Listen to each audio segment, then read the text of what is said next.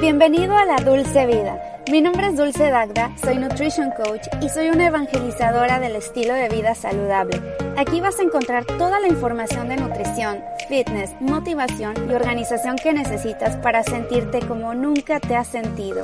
Quédate porque te quiero contar un chisme muy saludable.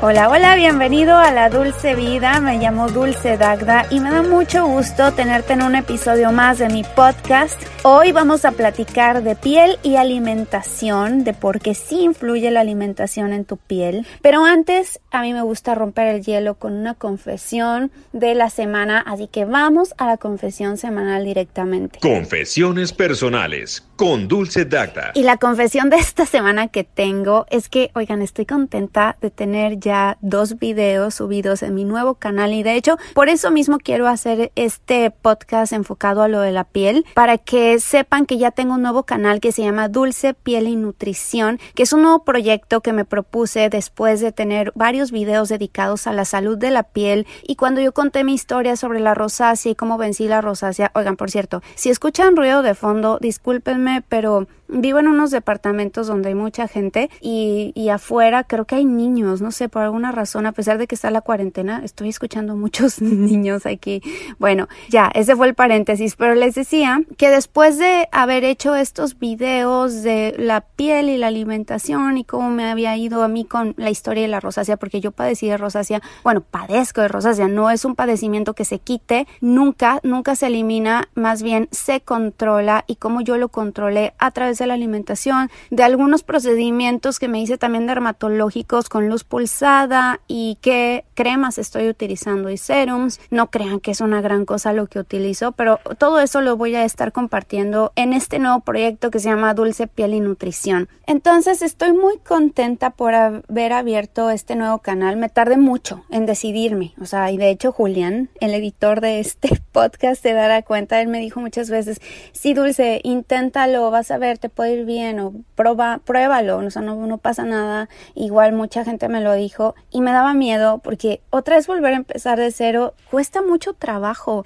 dar ese paso. Yo ya llevaba más de cuatro años con mi otro canal y hasta el momento llevo 75 mil suscriptores. Pero yo decía es que volver a empezar como un nuevo, una nueva audiencia es difícil y ver, o sea, pensar en 75 mil suscriptores, yo lo veía como muy poquito para el tiempo que llevo en YouTube, considerando que cambie de audiencia y lo que quieras. Pero de cualquier forma se me hacía poquito. Pero ahora que digo, a ver, tengo 138 suscriptores, de los cuales pues están viendo, todos ellos están viendo los videos. Se me hace mucho.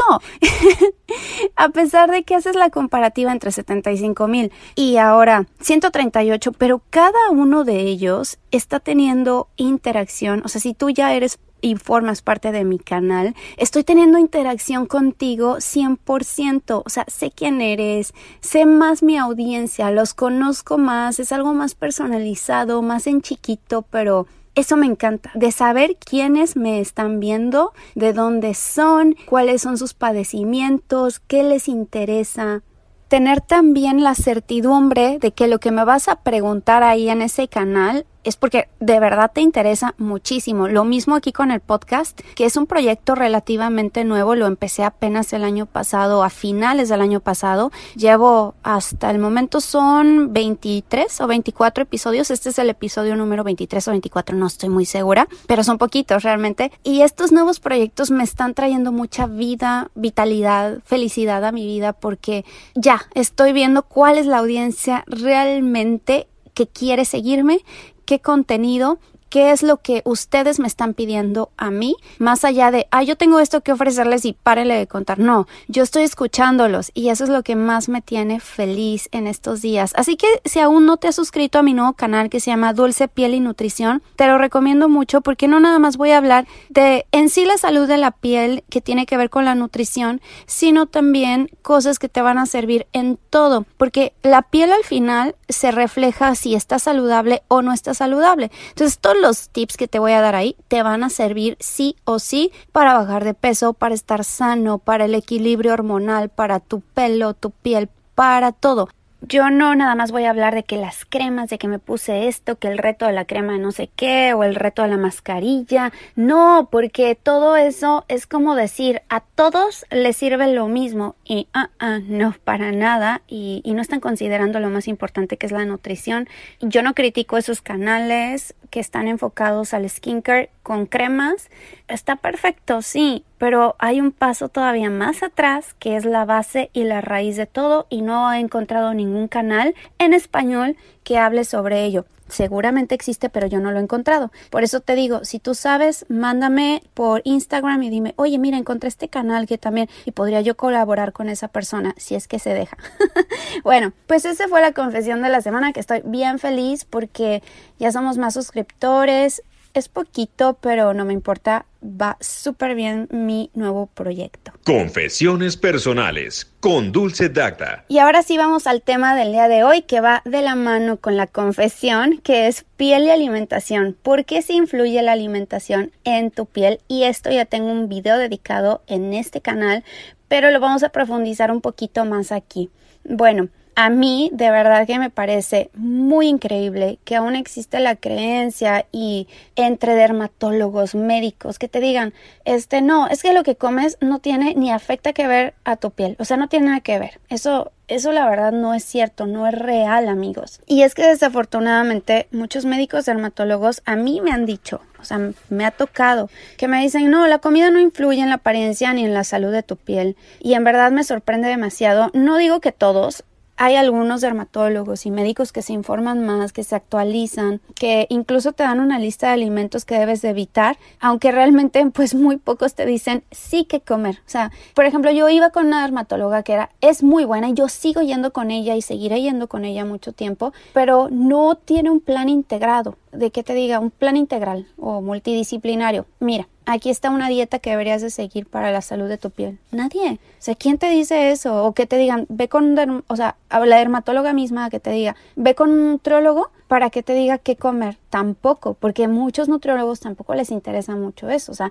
la mayoría están enfocados nada más en que bajes de peso y listo. Y eso no está bien. Y, nuevamente, no, no quiero generalizar y no digo que todos. Pero bueno, aquí me quiero centrar en por qué se influye lo que comes. Perdón que me interrumpa a mí misma, pero les quiero recomendar el día de hoy una plataforma para que puedas encontrar todos los cursos que te puedas imaginar casi de cualquier tema. Si a ti te interesa saber cómo hacer tu propio podcast, si te interesa saber cómo editar videos, si te interesa también saber temas de nutrición, te recomiendo muchísimo todos los cursos de Skillshare. Skillshare es una plataforma increíble y te van a regalar dos meses gratis. Suscríbete. Lo único que tienes que hacer es ir a skl.sh diagonal dulce dagda o sea, es Skillshare, pero así está abreviado skl.sh diagonal dulce dagda para que te regalen dos meses gratis de Skillshare. Es una maravilla, se los juro, yo he aprendido demasiadas cosas, así que vayan ahí y les van a regalar dos meses gratis. Y ahora sí, regresamos al podcast. Toda la comida está compuesta de tres macronutrientes, que seguro ya sabes, ¿no? Proteínas, grasas o lípidos y carbohidratos o hidratos de carbono, y de micronutrientes como vitaminas, minerales y fitonutrientes. Los fitonutrientes no todo el mundo los considera porque pues es algo relativamente nuevo que se está actualizando, pero ¿qué son los fitonutrientes? Los fitonutrientes son los colores em, de la comida como tal, pero de los que vienen en los vegetales y en las frutas que tienen ciertas propiedades y son los fitonutrientes, por ejemplo, los antioxidantes, por ejemplo, los betacarotenos, ajá, los polifenoles, esos son los fitonutrientes.